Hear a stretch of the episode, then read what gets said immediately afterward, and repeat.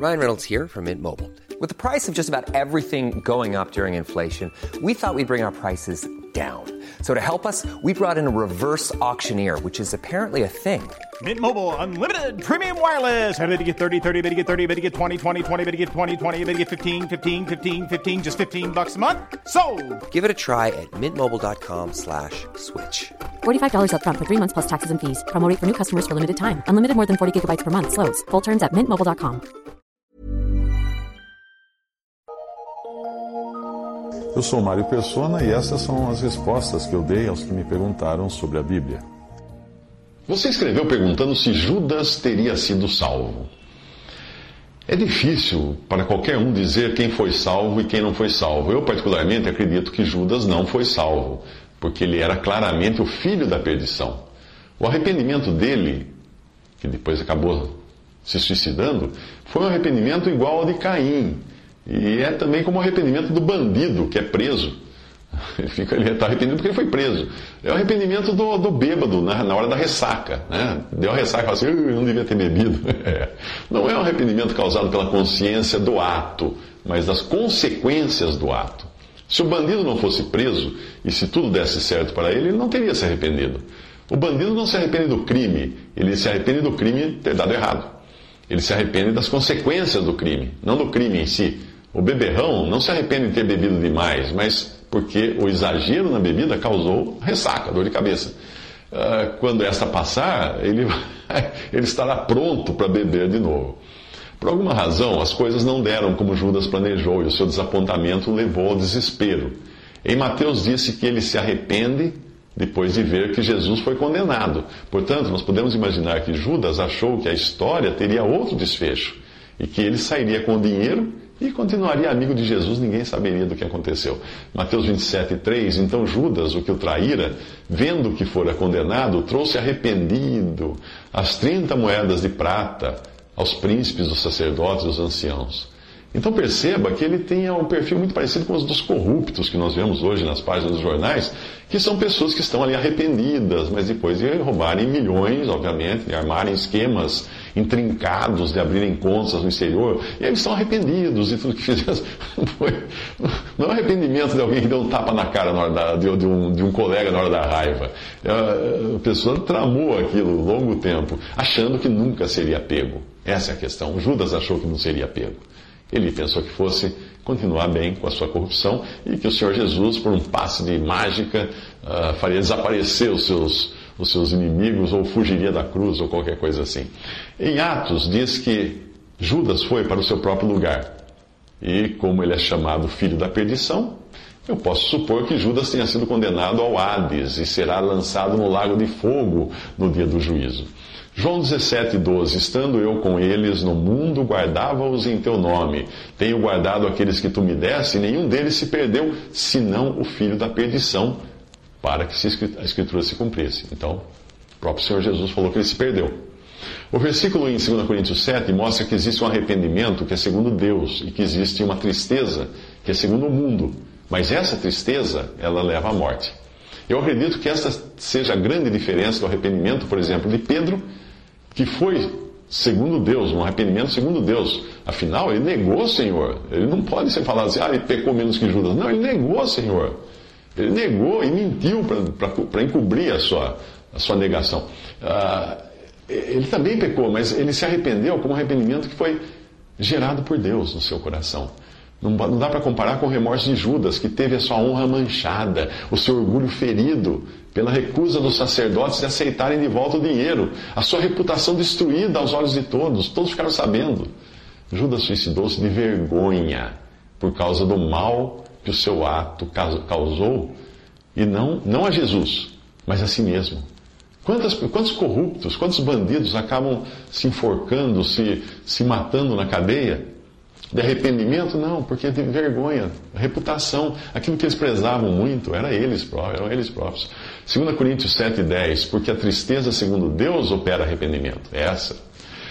Para a salvação, ah, da qual ninguém se arrepende. Mas a tristeza do mundo opera a morte.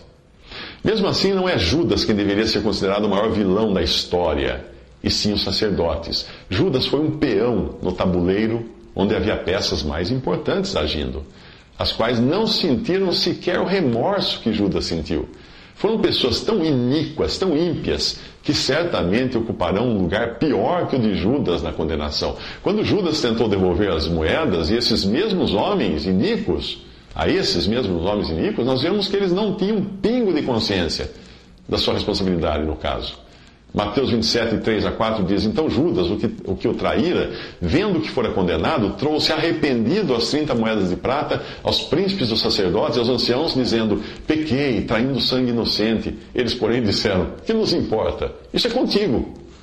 Os príncipes e anciãos dos judeus, bem como todo o povo que os seguiam, estavam tão seguros de que Deus jamais os alcançaria que lavraram sua própria sentença. Em Mateus 27 e 25, respondendo todo o povo, disse: O seu sangue caia sobre nós e sobre os nossos filhos. Realmente caiu. É por isso que em seu julgamento Jesus mostra que nem mesmo Pilatos tinha uma responsabilidade tão grande quanto a do clero e dos judeus, e principalmente do sumo sacerdote. João 19, 11, respondeu Jesus a Pilatos: Nenhum poder terias contra mim se de cima não te fosse dado, ou seja, dado por Deus. Mas aquele que me entregou a ti, maior pecado tem. Quem tinha entregado Jesus a Pilatos, o sacerdote? Essa passagem mostra que existem graus de culpabilidade, porque os judeus, representados pelo sumo sacerdote, eram mais culpados que Pilatos por conhecerem que o Messias viria e teria as mesmas credenciais apresentadas por Jesus ao longo do seu ministério. Numa escala crescente de culpa, eu colocaria em último lugar Pilatos, depois o povo, depois Judas e no topo da lista de responsáveis uh, os sacerdotes anciãos encabeçados pelo sumo sacerdote. Esse ficaria lá, no, no, lá em cima. O salmo a seguir mostra que o que se passa no coração dos ímpios. E a mesma coisa deve ter se passado no coração daqueles sacerdotes e também de Judas. Salmo 10, de 6 a 11. Diz em seu coração: não serei abalado, porque nunca me verei na adversidade. Veja que o ímpio só considera que será abalado se as coisas saírem erradas. Como expliquei do ladrão que se arrepende, é abalado porque deu errado. Aí continua o salmo dizendo: A sua boca, a boca do ímpio, está cheia de imprecações, de enganos e de astúcias. Abre um parênteses aqui. O ímpio é tão confiante na sua capacidade de enganar que ele acaba enganando a si mesmo.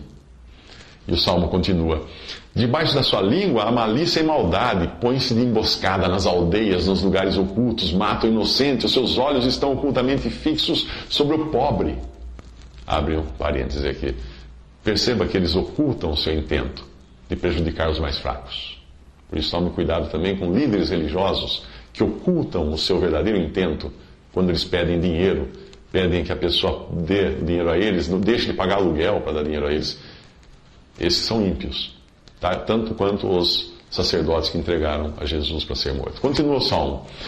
Armam ciladas, o ímpio arma ciladas no esconderijo, como o leão no seu covil, arma ciladas para roubar o pobre, rouba-o, prendendo-o na sua rede, encolhe-se, abaixa, abaixa-se para que os pobres caiam em suas fortes garras. Diz em seu coração: Deus esqueceu-se, cobriu seu rosto e nunca verá isto.